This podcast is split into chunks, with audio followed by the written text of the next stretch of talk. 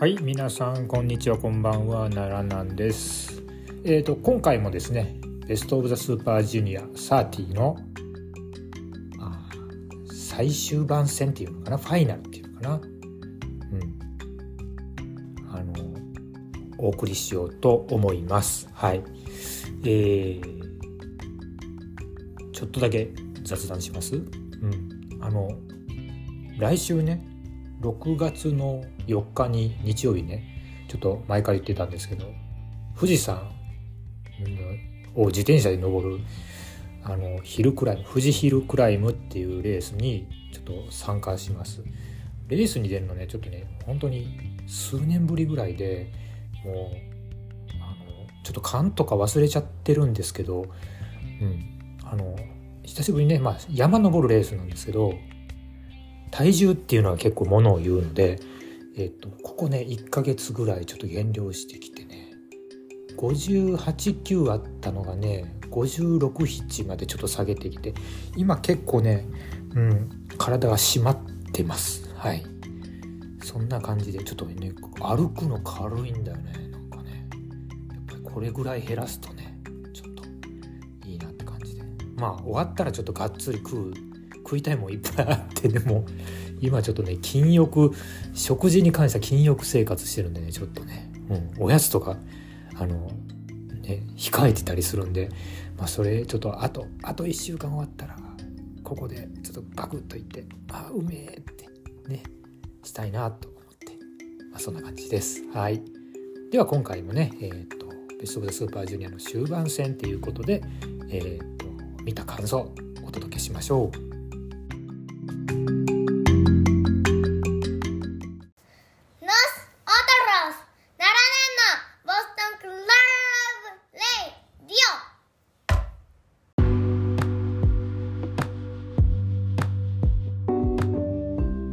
は、5.23大阪 Day1A ブロックを振り返ります。えー、っと後楽園5.21で石森泰治が、えー、っと負傷にしまして欠場ということでこの日は公式戦は4つです。はい。えー、っと1つ目は田口対櫛田です。というかねあ大阪良かったこと。あの初めね、えーと、プレビューとかかな、えーと、誰が出るんだろうとか話したりとか、えーと、サナリーさんとこでねなんか誰が優勝するみたいな話をした時に大阪だけ公式戦少ないのなんだよって文句言ってたんですけどもいや違うなと。違うなと思いました、うん、そんな貧乏根性ではいけない。むしろ試合数が少ないイコール1試合に避ける時間が大きくなるからその分ハイレベルな攻防がじっくり見れるという考える方がいいってわけですね。でまさしくこの大阪ってそういう風な試合が結局いつも10試合並んでる。まあこの前に3試合ぐらいねあのあるんですけど前座の試合がね。それを抜きにしてもね大体ね今回の時間もそう見たけどもえっ、と公式戦の時間がね12分10分16分16分でちょっと多めにやってくれてるっていうところがいいなと思いました。はい、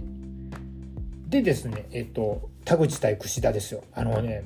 はっきり言いますめっちゃいいです。はい、星4。はい。まあ、まずあの自分のメモ見るんですけどとにかく時短じゃないのがいいっていうこととあの両者の持ち味を出しまぐってくれたのかつての田口櫛田みたいな試合かと思いきや最後は田口がお尻を出してアクシデンタルですけどね、うん、恋じゃないと思うんですよ。でえっ、ー、とうん、現在の田口に現在の田口最近の田口になっちゃうっていうとこまでも含めてねなんかあの持ち味出しまくりで本当面白かったですね。口田がいろんなものをキャッチして十字に取るっていうのはもうこのベスト・オブ・ザ・スーパージュニアでも、えー、よく見られた光景ですけれどもいや今回もドロップキックキャッチして十字とかすごいですよね。うん、ということで櫛田超熱いなと思いました。あの星4で文句なしだと思いますよ。はい。この2人に熱くなるのは時代遅れなんでしょうか？片やなんかねえー、っとどうだ？試合？え点数どうなんですか？えっと結局これで櫛田が2勝でしょ。田口が1勝。ね田口がなんとか勝ったって形ですけど。ということですね。まあ、あのこれを見てですね。でえっと あの5.24生観戦いきますけど田口とケビンのサインカーあるっていうかそれは行くっしょねえっていうことであのちょっとにわかに、えーと、ジェットセッターズ熱が上がってきております。はい、第2は、えーと、正体同期ですね星は3です。あのもうあの同期の階段まで大岩にペイントして同期マスクかぶせて連れてきてもう試合速攻終わらせるみたいなね本当にエンターテインメント集団とも言うべきハウス・オブ・トーチャーの、えーと、序盤の仕掛けとかもねあの大いに楽しめると思うんですよね。でまああのハウス・オブ・トーチャーっていつもそのショーとかも手早く試合終わらせちゃうんですけど今回はちょっとこう時短じゃない試合見れるなっていうところはあの良かったと思います。裕次郎まで出てきて大騒ぎでしたね。はい、あの同期がスープレックス・デラルナをね、なかなか決まらない技を決めて幻の勝利を取るところまで見えて、まあ、お客さん満足だったと思います残念だったところはですねあの大阪府立エディオンの第2っていうのはですねスクリーンがないんですよねなんでバックヤードとかあのねゴミ箱に突っ込むとかなんか AEW 的ですけどあのなんかそういうところを本当は生で見れたらもっと面白いんだろうなと思いましたっていうところです。はい。えー、っと次がリオ対マイク・ベイリーもうリオラッシュ対マイク・ベイリーなんて滑ることないじゃんって思ってねもう正直見ながらですねあの、まあ、リオもやっぱりストーリーがあってね家族のこととか言うと、まあ、そういうところにちょろくてあの私はねあの生か生かされてるっていうかあのそこにねグッと来ちゃうわけなんですよね。うん、お涙頂戴が好きなわけなんですよ私はね。でそういうところもあったりするとですね、まあ、マイク・ベイリー勝てよって思うんですけどリオラシも勝ってほしいなどっちも勝ってどっちも勝てって感じで見てました、はい。まあ、世間的にはこいつが多分ベスト・オブ・ザ・スーパージュニアのあのベストバウトジュニア最高峰のベストバウトの一つっていう風な形で出してくるのかなと思いますが、まあ、とりあえずもう両者の機動力とまた異なるものではあるんですけどもねあの足さばきの具合っていうのがもう絶妙ですよね。はい。星は4.5です。はい。で最後はティタン対ヒロムですね、うん、星は4です。あのそう内藤がね解説に来てヒロムをどう倒すヒロムの穴ってなんだみたいな話をしててまああのワールドで観戦してる側からしてもですねヒロムの穴って何なんだろうって思うわけですよね。で確かにヒロムの穴ってないよねって。でヒロムの負け試合ってえっと覚えてるのはロビーにタップアウト負けして畜生でタップアウト負けした時あったじゃないですか。あの時ぐらいにギブアップなのかなって思いました。ね。でそれをティタンはやりのけましたね。はい。でも釜固めって言ってたけどもねジャベインモルタルってちゃんと言わなきゃダメですよね。本当にあのボスぐらいでずっと初めから「釜固め」って言ってバカにしてたんですけどすいませんバカにしててごめんなさいですね。これはもうなんかあのこれが出ると取られちゃうかもっていうねことをもう完全に植え付けられちゃいましたね。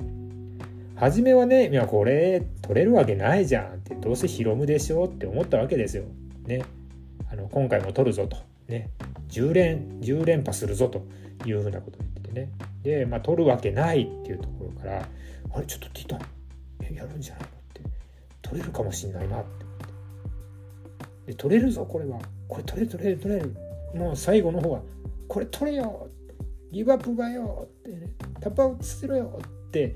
えっと結構応援してしまいました。いやもうだからティタンがタップアウトを奪った時の瞬間のもう本当に甲骨感たらなかったですね。はい。ここまでティタンに乗れるとは思わなかったのが正直自分でも驚きね乗って乗っちゃった自分が驚きであります。はい。ということで、えー、っと直接対決もろもろいくとベイリーが1位でティタンが2位で通過したということではい。ですねでいよいよ最終日になるわけです。あのー、最終日生観戦今からねあのもう家をそろそろ出るって形の時期ですけれどもえっ、と可能性が残ってるのはワトとヨーとデスペとロビーなのかな？えっと、ちょっと待ってくださいよ。試合結果はどう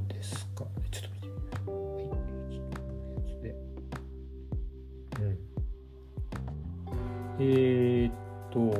そうね。ロビー、ロビーは絶対勝たないとダメだよね。ロビーはデスペに勝って、なおかつそうだなヨウか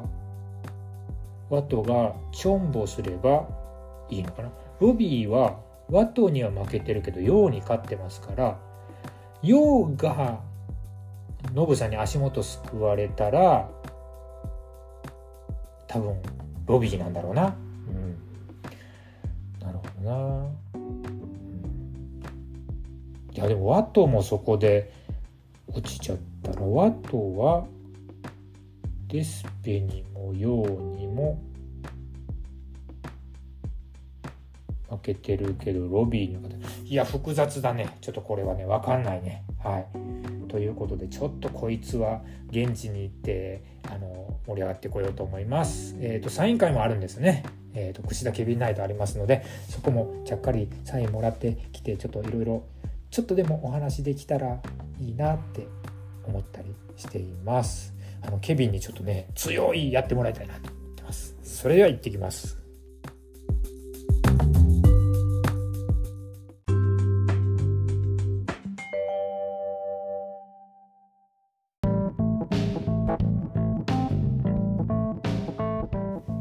はい、それでは5.24大阪デイ2ですねベスト・オブ・ザ・スーパージュニア本当の公式戦最終日っていうことになりますね。はい。あの、仕事がね、いつも水曜日、昼からお休みでちょうど良かったということで、えっ、ー、と、はい、エディオンアリーナ大阪第2に行ってまいりました。はい。えっ、ー、と、前日までね、なんか田口の握手会ぐらい、握手会？うん。なんか撮影会？えー、だけだっていう話だったんで、ああ、誰もサイン会ないのかなと思いきやですね、当日になって、えっと、串田とケビン・ナイトのですね、うん、ジェットセッターズのサイン会があるよっていうことでこれは行かなきゃなっていうことで、えっと行ってまいりました。はい。あのー、悩んだ末ねちょっと大谷慎次郎の T シャツ着て行ったんですけどはい。あのー、2人ともねあのー、気にしてくれて「お大谷大谷」うん。ケビン・ナイトもね「大谷大谷だ」でケビンにはねちょっとね喋る時間あったんで今日もアッパールーム出してくれるよねって聞いたんですよね。英語で。そしたら「なオフコース」お前のために出してやるよって言ってくれたんでちょっと嬉しかったですね。はい。で徳志田にはですねあのやっぱりこの間のことちょっとねあの一応確認したいなと思って。いやこんな浅いなっていう知識の中でですけどあのやっぱりクニさんが言ってたねあのそのあれはブレードランナーじゃないっていう話をちょっと石森線のどうだったんですかって聞いてね。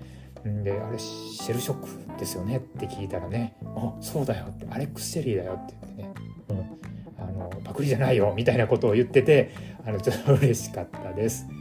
あの後からちょっとねあの言うともうちょっとなんかそうあの T シャツに「インターギャラクティック」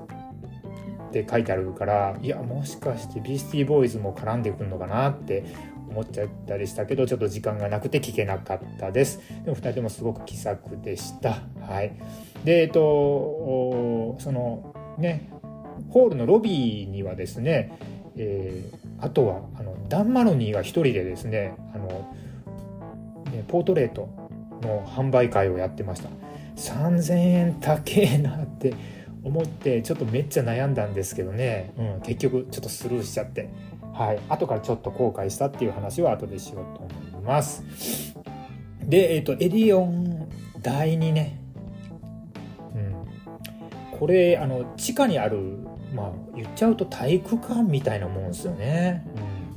うん。なんですけど、あの、まあ、ちょっとね、一風変わってて、平たくて、ね、サイズ的には本当に体育館ぐらいのサイズで、えー、っと、でね、壁がね、ちょっと防音なのかな。壁が全面ね、あの黒いクッションが貼ってあるんですよ。で、えーと、よく場外線とかで外にそこに叩きつけられるんですけどあんまり痛くなさそうという感じのあの壁でございます。はい、で、えーと、モニターっていうかねあのスクリーンがないのであの実はショーとかハウス・オブ・トーチャーの場外線とかが何が起こっているのかちょっと音で知るしかないというね聞こえてくる音で知るしかないという感じのところになっております。はいということでそんな感じですが、えっ、とほぼほぼ9割方？うん。9割5分ぐらい入ってたのかな、うん、あの一応満員で800人ぐらいということですがあの結構しっかり詰まってましたね、うん、でえっと府立第2ってねまあノアとかも N1 の公式戦で府立第2で見たことあるんですけどその時さすがノアはねもうね照明とかがっつりやって、えっと、スクリーンは出してなかったのかな、うん。照明がっつりやって、えーと、見せてくれてましたね。うん、だけど、えーと、例えば全日であったりとか全日はいつも大阪でやるときはエディオン第2なんですけどとかなんですけど新日がねちょっとこのエディオン第2でこうやってやることってあんまりねなんかあの本当に前哨戦の段階のビッグマッチの前哨戦とかでやることはあったりするんだけどもっていうとこですがなんかそのね、えーと、狭い会場とかで、えーと普通の体育館でえ、こんだけぎゅうぎゅう詰めになって、えーと、新日のプロレスを見るっていうのはちょっとね、うん、ちょっと独特かなと思いました。あのね正直ねエディオン第一よりもまとまり感というか一体感は圧倒的にこっちだと思いました。はい。で第1試合試合の方行きましょう、えーと、第1試合はリオ中島対ベイリーオスカー・ロイベ。でしたね。もういきなりねこれめっちゃ楽しかったんですよね。うん。あのジュニアのシリーズなんですけどヤングライオンとはいえですね中島であったりですねあの2メートルを超えるオスカロイベ見れるっていうことが本当にありがたいなと思いました。で中島 MMA 仕込みで、えーと、ミドルとか膝十字をやってくると。はい。あの意外でしたね。こんなことできんだなって思いました、うん、で特にねベイリー対中島の局面の時に特にそれがね目立ってあのよろしかったなと思います、うん。体重差でなんとかなるんじゃないかと思わせるものがありますよね。うん、でえっ、ー、とそうリオがね、まあ、オスカーとの身長差っていうのがね すごくてこれもまた面白かったんですけどあのエプロンに立ったオスカーに、えーと、ハンドスプリングであの蹴ってでそのままロープリバウンドを使ってからのトペスイシーダを場外の2人に決めちゃうっていうところで会場がいきなり火がつきましたね。はい、でリオとベイリーのマッチアップは超面白かったです。たまらんですねやっぱり。はい、でえっと中島はやっぱりミドルがいいなと思ってあんまりミドルをやるヤングライオンっていないですよねみんなエルボーとか張り手じゃないですかいいっすよね。重いですね、うん。でもこの試合の主役はオスカー・ロイベだったんですね。あのフィニッシュのランニングボディアタックみたいなので、えーと、中島から3カウントを取っちゃいました。ということで中島とはなんか組むこともあってなんかチーム名もあるみたいなんですけど、まあ、初勝利だそうでオスカー。おめでとうございますって感じですね。会場もいきなりですね爆発しました。あの横で見てたねご夫婦がねすごい詳しくてですねなんかあのめっちゃ盛り上がってるしあのオスカこれ初めてじゃんって初勝利じゃんって言って盛り上がってたのでそこで初勝利っていうのを知りましたよっていうところですね。はい。星3.5でいいと思います。めっちゃ面白かったね。うん。で次第2試合がジャスト5ガイズとハウス・オブ・トーチャーのえーと、3on3 でした。はい。えっ、ー、と、ジャスト5ガイズですね。なんかあの、登場の時の Just Five Guys のあれがみんなが、まあ、掛け声を合わせてあの言うのがあの NWO をやっぱり彷彿とさせますね。はいでえっとちょうどね南側がちょうど正面で実は自分のね真後ろがあのワールドのねあの円形のカメラだったんですよね。だからほとんど同じような感じで見てたんですけどショーがねちょうどこっちに背中向けてコーナーに立つねがもう背中がバキバキでなんやかんやしてちゃんと体作ってベスト・オブ・ザ・スーパージュニアに来てるんだなって思いました。でまあこの試合もねまあもう試合の中身はまあたかがあの結構頑張ってたよっていうところも良かったですしまあイビちゃんがですねあのいい棒をねで締めた試合を締めたっていうだけでも満足ですけども、まあ、おまけの場外乱闘でえー、っと散々やりたことはやってきたショーに同期が鉄パイプで一撃して会場は大同期行動になると。ね。うん、で前日でゴミ箱に突っ込まれたのを、えーと、やり返してリベンジ達成ということで、まあ、同期もあのいい形で終われたかなと思います。まあ、6点ですね。来年はちょっと勝ち越し同期あのしてほしいなと思います。本当はねあの準決に進むってね予想してたんですけどちょっとまだそこまではいかなかったですね。うん、です。まあ、これは星は2.75でした。はい。で、えっと、串田田口ティタンヒロムっていう次タグマッチであの めっちゃ豪華っすよね。うん、で正直このままジュニアタッグ決勝ですよとか言われてもですね全然あのあそうだねって言っちゃうようなメンツなんですけどもあのはい。でなんかねえっ、ー、とロスインゴロスインゴが先にクッシーと田口が入ってきてでゴング前にねなんか櫛田がやたらと田口と一緒に本部席に向かってなんか何？スピスピーカーじゃないわ。ボリュームをひねる手仕草をずっとやっててなんかななんかなと思ってたらあの BGM をなんか BGM じゃない入場曲を LIJ の時にあの高橋宏夢のやつからティタンのやつに切り替えますね。それを早く切り替えろ切り替えろって言って仕草して教えてたのがちょっとなんか見てはいけないとこ見たのかなと思ったりもしました。はい。で、えっと、高橋宏夢があの「ティタンは休んどけ俺が戦う」って言って2対1でやるっていうことでティタンがねあのこっちのブロックねちょうど南側のブロックに座ってあのお茶を飲んで休むという。ところでしたね。うん、で櫛田と田口連携ばっちりでしたね。あのであの、まあ、大阪なのかな。でこれから公式戦並んでるからちょっと面白いところっていうところでアームブレーカーとかねあのロープに走るやつのお笑いの要素も入れて、まあ、会場は盛り上がっておりました。うん、でね前日ティタンがメインで爆発してもう完全に会場に後押しされてるんでねなんかことあるごとにティタンコールが出ちゃってね。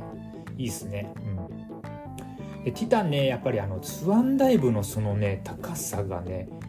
あのワールドの中継で見てるよりもこういうあの下で座ってリングの上を見上げてるとなおさら高く見えるんで、うん。ね、こういうふうに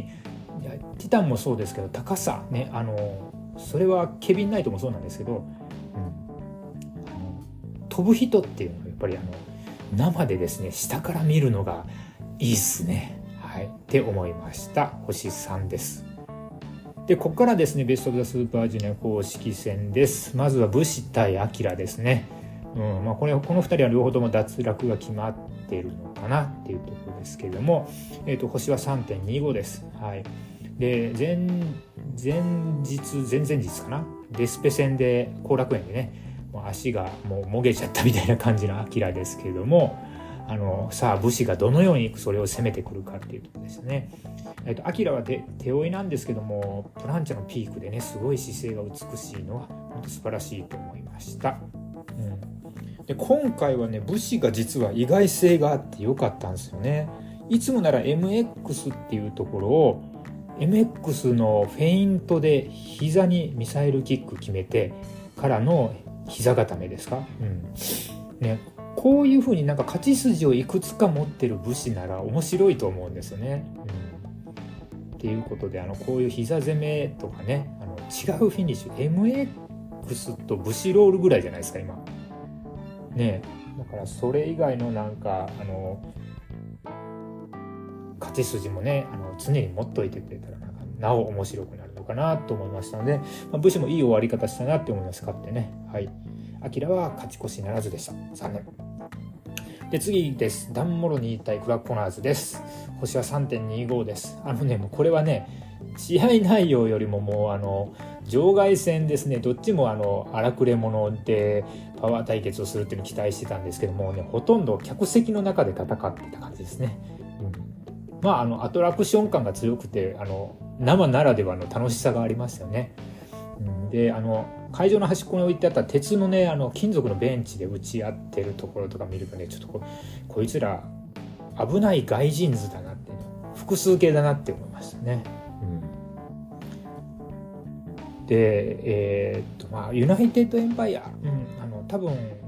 ね TJP とかアキラがすごい人気だからついでにモロニーもあやかってるんでしょうけどなんかあのすごいですね。モロニーがめちゃくちゃ応援されてました。はい。でまあゲドさんがいる方がヒールって扱いなのかもしれないですね。うん。なんか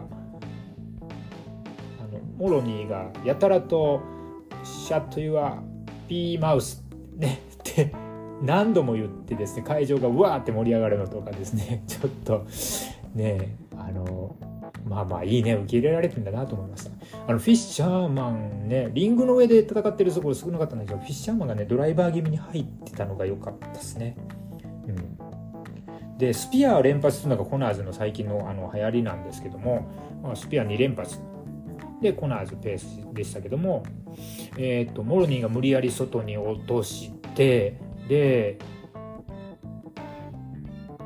鉄柱にぶつけてから場外で5アを決めるんですね。でそれがもうリングアウトのカウントのギリギリでそのままモロニーがリングに入ってリングアウト勝ちということですね。で会場は大モロニーコープですね、うん、で試合後も荒れるクラーク・コナーズでモロニーが氷のを投げて勝ち誇るみたいなね感じですね。のこれモロニーちょっと面白かったんでいやここでですねあの試合の開始前にいやモロニーのサイン会行っといたらよかったなってちょっと後悔してるんですけど試合後もやるだろうって思ってたらやらなかったんですよね。だからなおさらっていうところでした。はい。2選手とも勝ち越しはならずっていうところです。はい。でいよいよここからですねあの準決勝への進出がかかってくる試合になってきます。えー、っと、マスターワット対ケビン・ナイトです。星は3.75。あの、この試合あたりからですね、やっぱりその次の進出がかかってくるので、会場のボルテージが上がるわけですよね。う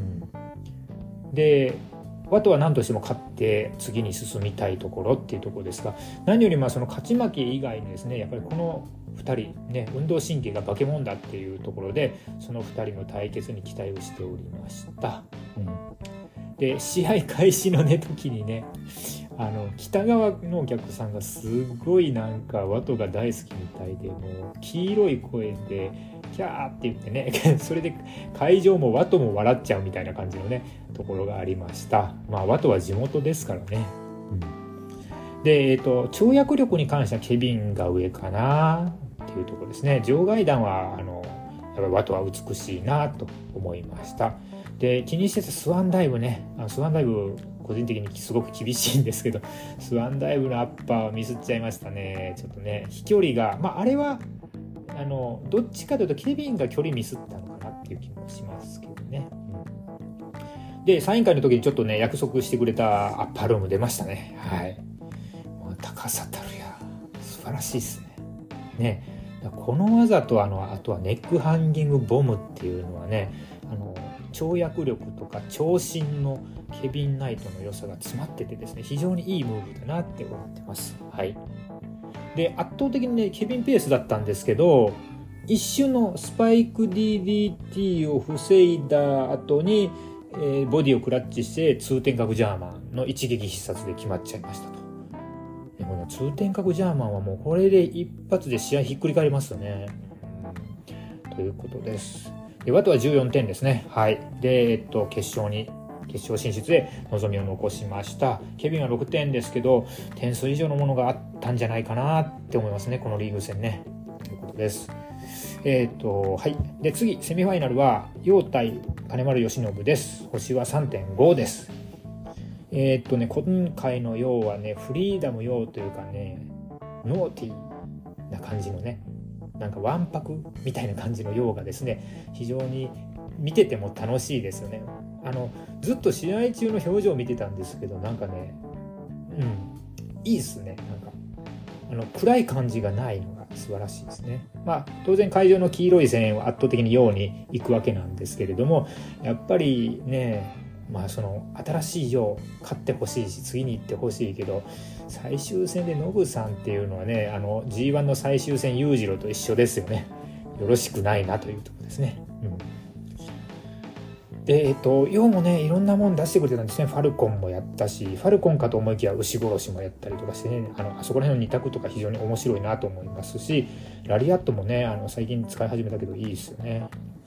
で奥の手のドラゴンスープレックスまで出したのに切り返されちゃってさあこれはと思ったんですけどやっぱりあのノブさんの足殺しでかなり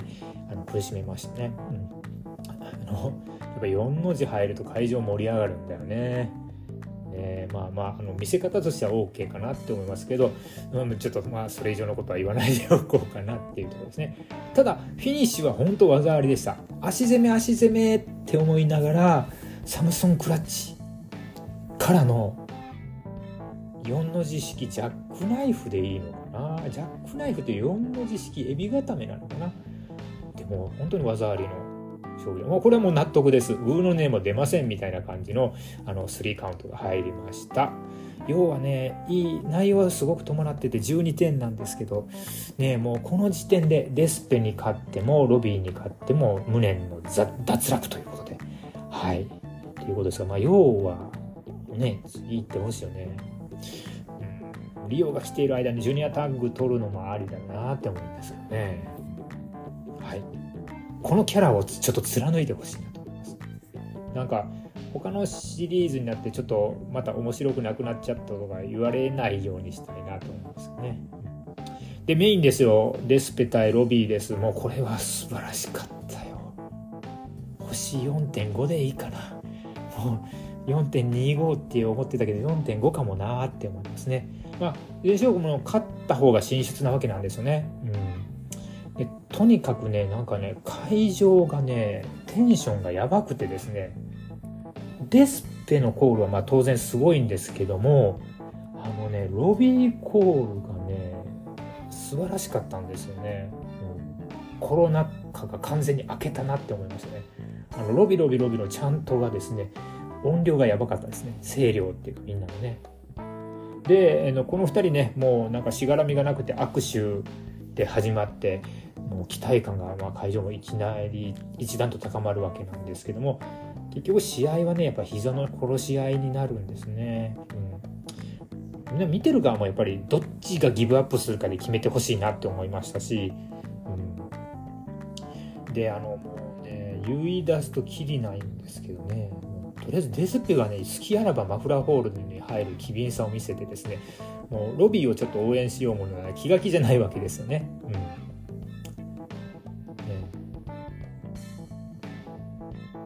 でデスペがデスロックに入ってで張り手されて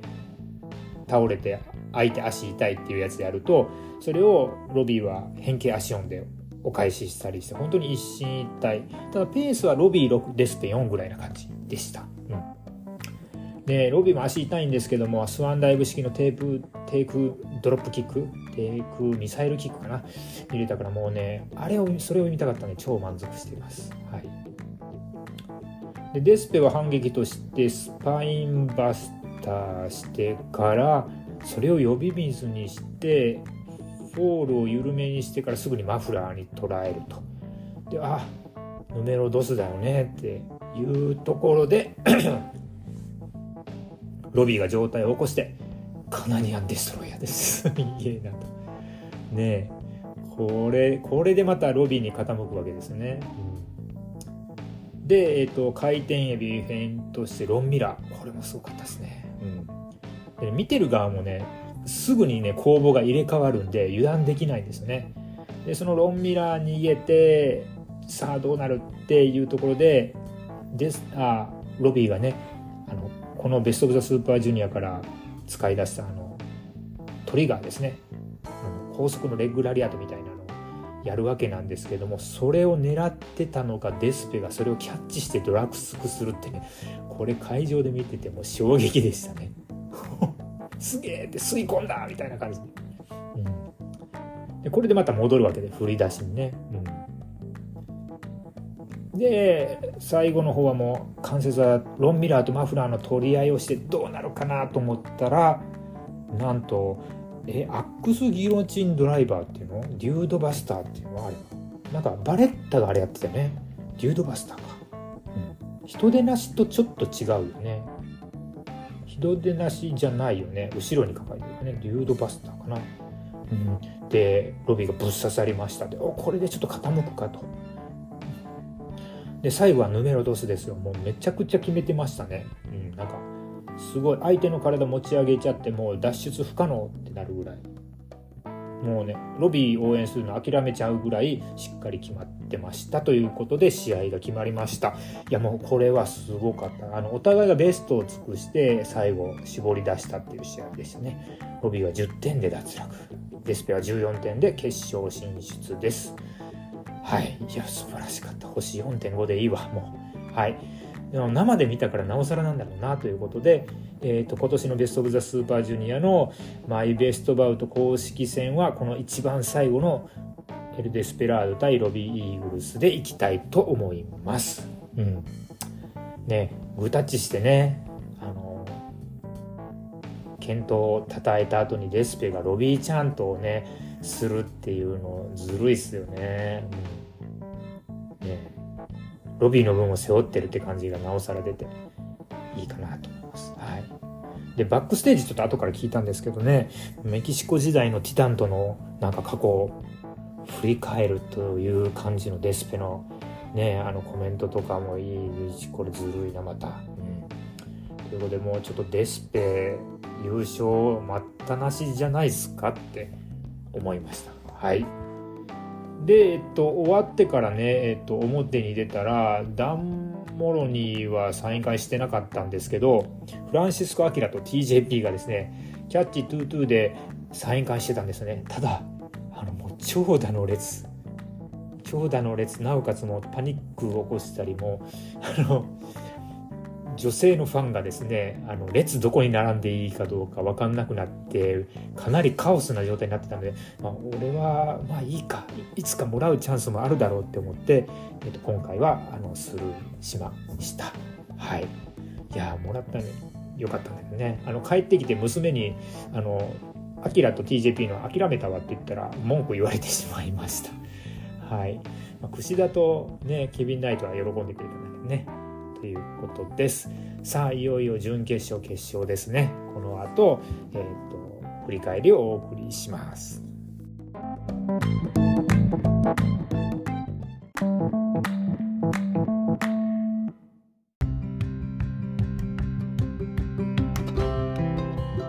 はい、では5.26代々木の準決勝いってみましょう。セミファイナルはワト対マイク・ベイリーでした。はい、この試合は星4。あ非常に素晴らしい試合でしたね。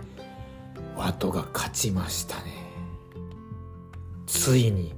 ここまで来ましたね。はい。あの、やっぱり通天閣の一撃必殺感は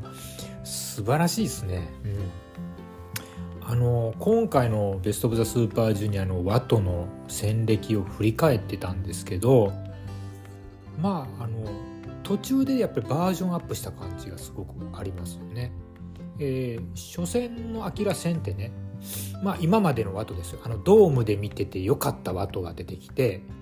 えーと、レシエントメンテセコンドで勝ってると。うん、でその後のデスペとヨウには連戦で負けてあなんか序盤ちょっとくすぶってなってねまだ乗れないよねワトって思ってたんですがえーと、それ以降のですね、えーと、5.17かな秋田かなの金丸戦から通天閣がフィニッシュに格上げになった途端試合がなんだか面白くなった。うん、でそれ以降は全戦通天閣で勝ってるんですよね。だもうこれは確実にフィニッシャーの入れ替えかもしれないですね。えー、まあたまに出すんでしょうけどレシエント面って。まずは通天閣って話なんだろうな、うん、というね。で一方のマイク・ベイリーはやっぱり安定の安定の良さですね。もうキックが小気味いいですね。本当に。もうでも試合も見慣れてきて何やってくるか分かんない感がだいぶとなくなってきたんですがやっぱり何度見てもあの三角飛びムーンサルトですか？あれ後方全然見ずにできるのすげえなってまさにノーフィアだなと。ね。怖いもんなしだなと思いました、うん、えーとあとねアルテマウェポン返したよね、うん、これもちょっと驚き。はい。でえー、っとなんか前に比べると TTD ね天山ツームストンドライバーのインパクト上がってるよね増してるって、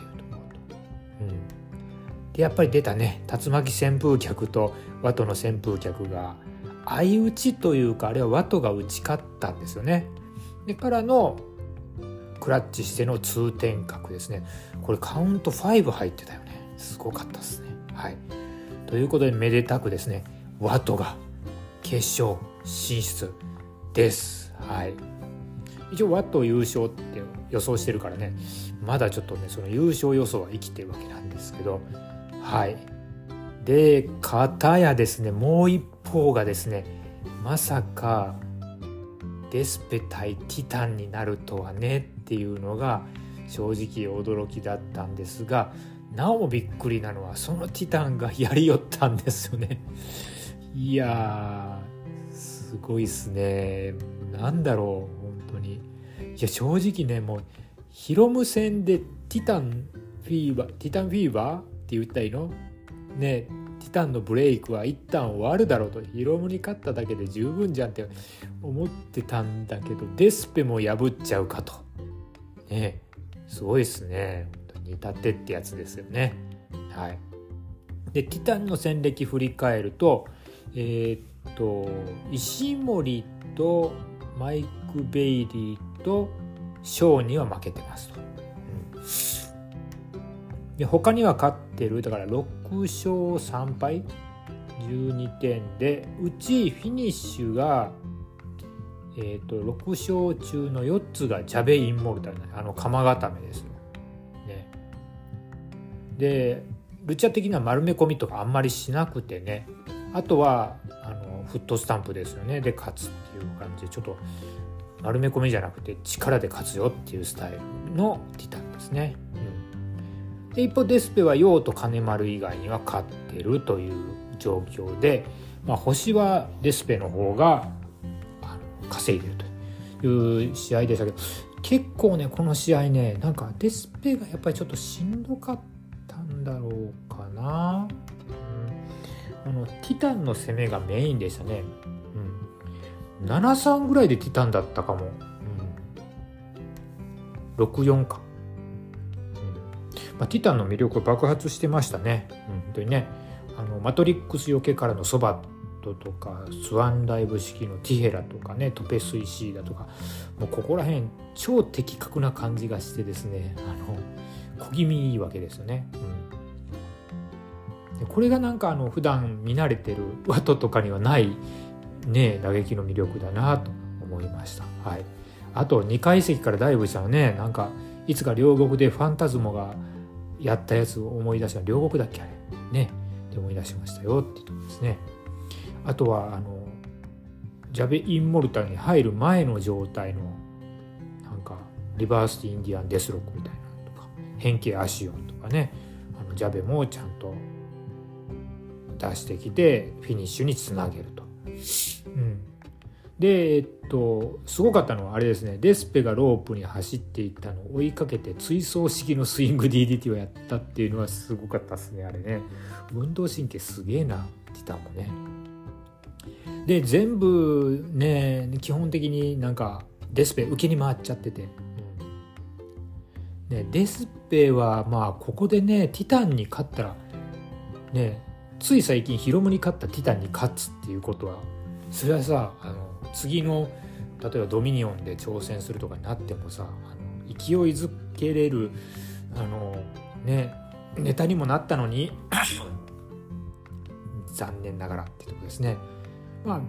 見どころはありますよね。トペスイシーダーをロコモノで迎撃したりとか。ね。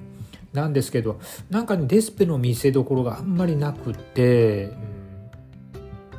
うん、でなんか途中場外戦から戻った後のショルダーするあたりからなんか攻防が噛み合わなくてもたついたところが若干あったなと思いました。うんででもその中で出したダイビングフットスタンプでデスペは実質グロッキーだったのかなと。ねでジャベインモルタルにそこから入っていって一旦首のロック外したところとかは非常に良かったですけどそこから即タップでしたよねかなり激しくタップしてましたね。いやもうあの瞬間ちょっと驚いちゃいましたね。本当に、えまだティタンフィーバーは続くのかと、うん、まあもう過酷なねあのツアーだったの間違いないので疲れ疲れてない人なんていないわけなんですけどですけどやっぱコンディションが悪かったのかなと思ったり、うん。ね、最近ちょっとプロレスの小説見てねその中であのやっぱりブックっていう単語が出てくるわけですよね。うん。まあ、この本の話はまた後ほどどっかで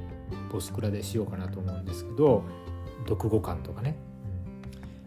ねまあブックっていう言葉が頭の中ぐるぐるぐるぐるであのその勝利ティタン勝利を見た途端に思っちゃってえブックがなかったのか破ったのかそれとも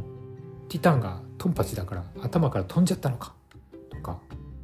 石森欠場でシナリオが変わっちゃったのかとかもしかしてロスインゴ・ベルナブレス・デ・ハポンのメンバーだから他の外人よりもプッシュが強いのかとかね。ちょっといろんなことを思ったりしたわけなんですけれども、うん、まあねどうなんでしょうね。ティタングッズの売れ行きが悪いからとかね。ロスインゴシャツとか。いうわけではないと思うんですけど、まあ、こういうサプライズ感のある決勝もあのまあいいなということで、えー、まあこの試合は4うんそうだな。375か4ってとこだな。うん。ですね。はい。で決勝はワト対ティタンということですごいベスト・オブ・ザ・スーパージュニアの決勝になりましたが、まあ、基本的にはワトに勝ってほしいんですけどもこの5人を読んではティタンが勝つっていうあの世界戦も見てみたいなと思います。っていうことでフラットな感情ですね今のところはね。という感じでえ、ー、とはいあの5.26の代々木のあの準決勝2試合の見た感想を吹き込みましたいよいよ5月28日は決勝。さあどっちが勝つ？どっちが勝ってもいいエンディングが待ってるのでちょっと嬉しいなってもうすでに思ってあのちょっとうるっときております。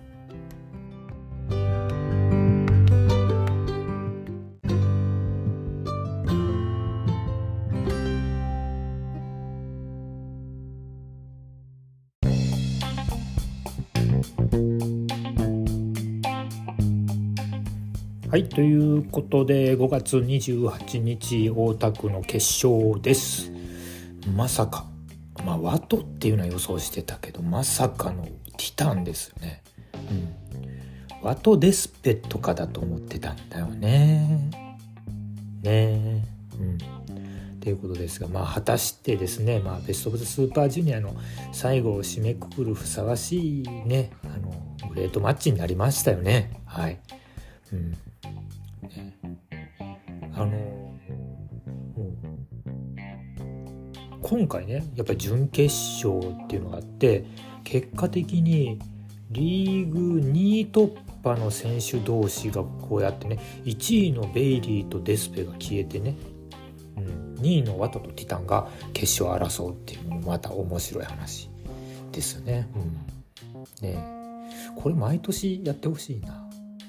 G1 もできればこうしてほしいんですけどね、うん、って思ったりします。はい。え、ー、と、で、えっ、ー、と、ワトですね、あの、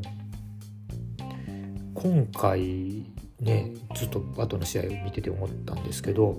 あの、関節技ね、ゆりかもめみたいなやつ、ペンダバールっていうの。あれ、ちょっと前からあれをフィニッシャーにしてね、ちょっとなんか普通のタグマチとかで価値を刻んでたっていうところもあってやっぱりあれかなそれを使っていくよっていうことをアピールしてたのかもしれないし、まあ、今回のベスト・オブ・ザ・スーパージュニアに至ってはねあの前回っていうかね前のパケットでもお話ししたけど金丸 の試合金丸との試合の後以降まあ、通天閣フィニッシャーに据えて全勝しているっていうところですね。うん、でこの試合に関してはですねやっぱりワトってまあ身体能力がいいんだけどちょっとなんか気持ちがついていってないみたいなことを言ってた、うんうん、でしょうね。デスペがね解説でいててあの ガンダムの例えがなんかニュータイプ専用機に乗ってたのが前一般兵だったけど今はちょっと少し強い強化人間になったよねっていうのがなんかちょっと分かりやすかったっすね、うん、ガンダム好きとしてはね、うん、今回もあのね終盤の方で出したあのレッグロールレッグロールクラッチかなと思うようなロープリバウンドとかの動きにそこから通天閣に行っちゃうっていうアレンジがちょっとなんかいいなと思いましたね。で一方のティタンですよ。うん、でえまさかねって思ったけどただ勝ち方としては全然フロックって言ってまでまぐれ勝ちでは全然なくてですね実力あっての勝ちだし、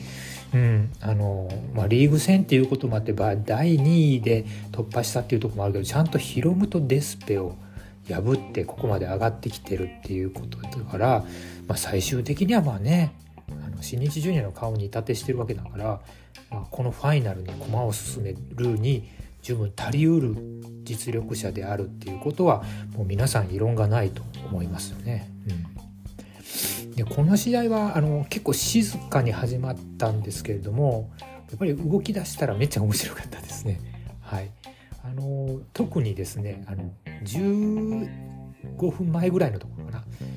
ティタンがマトリックスしたところをワトがネックブリーカーしてでえっ、とネックブリーカーしたら普通はワトのあのターンになるところでえっ、とティタンが起き上がってオーバーヘッドキックをするっていうね。なんかもうジュニアならではですね。これね。いやなんか、うん、そうそうこういうのがベスト・オブ・ザ・スーパージュニアだよねって思いましたね。でティタンに関してはもうあのジャベインモルタル言わずもがなですね。もう今回猛威を振るいましたっていうところに加えてですねあの後から出してきた追走式の DDT 今回も出ましたね。あれも良かったし。で何よりなんかフットスタンプの勢いの良さやべえなと、うん、ね。体丸ごと乗せますもんね相手にね。で最後はあの終盤の方でねミスティカみたいな形のティタニカっていうのぐるぐる回ってねあの腕決めるやつからのなんかシートベルトクラッチみたいな体勢で決める丸め込み出してきた時はちょっとね 鳥肌立っちゃいましたねはい。うん、でまあでもあのティタニカ出した時にねちょっと一瞬ねなんかあのやっぱり石森思い出しちゃったんだな。でなんとか無事に試合終わらねえかなっていうことをちょっとむしろ祈るような気持ちで見守ってました。はい、でえ、ー、と最後はねえっ、ー、と扇風客が良かったのよね。当たり方がね。からの通天閣。扇風客ねガードしてたのに倒したね。すげえなと思って。で通天閣からレシエントメンテのセコンドっていうことで。今回のフィニッシュは通天閣とか RPB じゃなかったところはもしかして何かの含みかもしれないなと思ったりして、えー、とちょっと見てたりしました。はいね、まああのねあと本名がねこの開くっていう感じが入ってるので、まあ、新しい扉というか道を開いたわけなんですけどやっぱりこの開くっていう感じがしっくりきますよね開拓の拓っていうかね。うん、今回はやっぱりジャベインモルタルをエスケープしたり2回目も切り返せたりしたからこそであってもしもう一回かかっててがっつり決められてたら難しかったかもしんないなっていうふうなたらればの妄想をかきたてるっていう意味でも今回は非常になんか面白かったしのめり込めた試合だったと思います。うんうん、いやグレートマッチだったと思いますよ。ということでですね、まあ、星は4.5を上げちゃいましょうね。ただベストマッチはこれになるけどそれをベストマッチっていうのはこれ特別な試合だからということですね。はいということでベスト・オブ・ザ・スーパージュニアはワト勝利でワトの初優勝で幕を落としたということになります。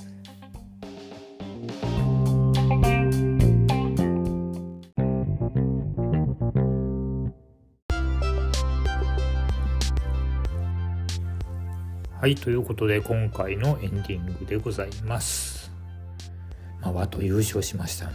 うん。あの、ね、Way to the Grandmaster っていう、まあ、2つな、で、Way to the Grandmaster っていうことは、グランドマスターをなる過程を見てくれっていうことなんでしょうね。うん。で、そうやって、まあ、メキシコからだよね。帰ってきた若者がベスト・オブ・ザ・スーパージュニアをついに制したわけなんですけども考えればまあコロナ禍の真っ最中に帰ってきて結構不遇だったんですよね多分あとはね。うん、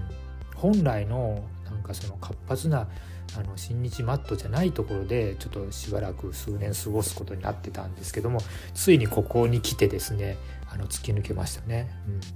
うん、思えばあのオールスタージュニアフェスティバルでもメインでね、青柳敦樹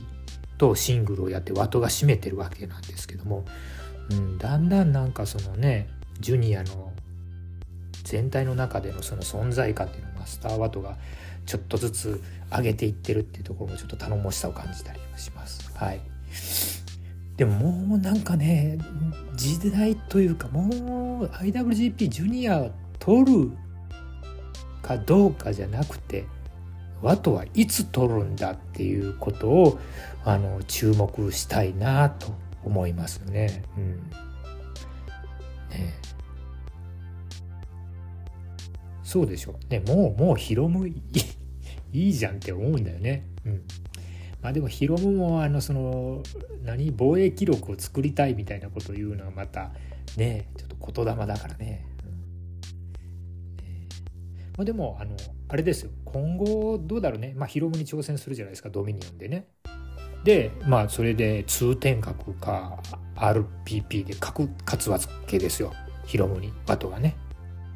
でそこでベスト・オブ・ザ・スーパージュニアでワトが負けてるのがヨーとデスペなんでね。まあそこで例えばあの今の、うん、あのフリーダムヨーが出てくるのも面白いしねなんかメキシメキシコじゃない外国行ってねなんかトーナメント出るんでしょデスペがねなんか変わったやつ、うん、そこにデスペが入ってきてまた挑戦っていうのもなんか面白いかもしんないなと思って。これは動き出すとすれば秋になるのかな？9月頃なのは G1 後だよね。はい。ということになる。だろうけどまあまあ面白いですね。とりあえずワッと取っていく置いた方がいいんじゃない？っていうか 取ってくれよって感じですね。地元だしね大阪ね。ドミニオンね。うん。でえっとあとはベスト・オブ・ザ・スーパージュニアの今回のスケジューリングがねやっぱりちょっと物議を醸し出してて、うん。まあ、デスペもヒロムもねちょっとそういった苦言を呈してるよっていうのはまあまあ当然あの会社の所属レクスラーがそういうことを言ってるっていうことは、まあ、無理を押してのスケジュールだったのはもう十分に承知だったってわけですよね。うん、だからまあ来年はもうちょっとゆとりがあってねツアーやった方がいいと思うんだけどな。うん、いやでもね思いましたよ。うん、B の最終日だけえっと生観戦しましたけどやっぱりねなんかねちょっとゆったりの日程で A の日 B の日みたいな感じでやったりとか、まあ、去年の G1 とかもブロックごちゃ混ぜでやったりしたじゃないですかあんな風にミックスしてやるのがちょっとまあねだっていろんな地方もあるんだしさ面白いじゃんって思うんでねあのそういう風にしてもいいのかなって思ったりしています。はいまあ、でも今年もベスト・オブ・ザ・スーパージュニアやっぱり面白かったですね。うん、ぶっちぎりジュニアのイベントではぶっちぎりだなって思いました。はい。えー、ということで今回はボスクラこんな感じで終わっていきましょう。ご意見ご感想はハッシュタグボスクラでお願いいたします。とりあえず今週末ね、ちょっとじゃあ一丁富士山自転車で登ってきます。はい。えー、と次は6月上旬号は何の話をするのかっていうとそうだねドミニオンねそうそのレースで行けないんでねでも帰ってきてから家で中継で、まあ、ビールでも飲みながら見てるんで、うん、あのそれを振り返るやるかのは名古屋行くからそれのそろそろプレビューカードが出揃ってきたらやってみてもいいかなと思ったりしております。また次回よろしくお願いいたします。ということでベストオブザスーパージュニア30一応星付けも完走しました。最後までお聴きいただきありがとうございました。また次回よろしくお願いいたします。Thank you.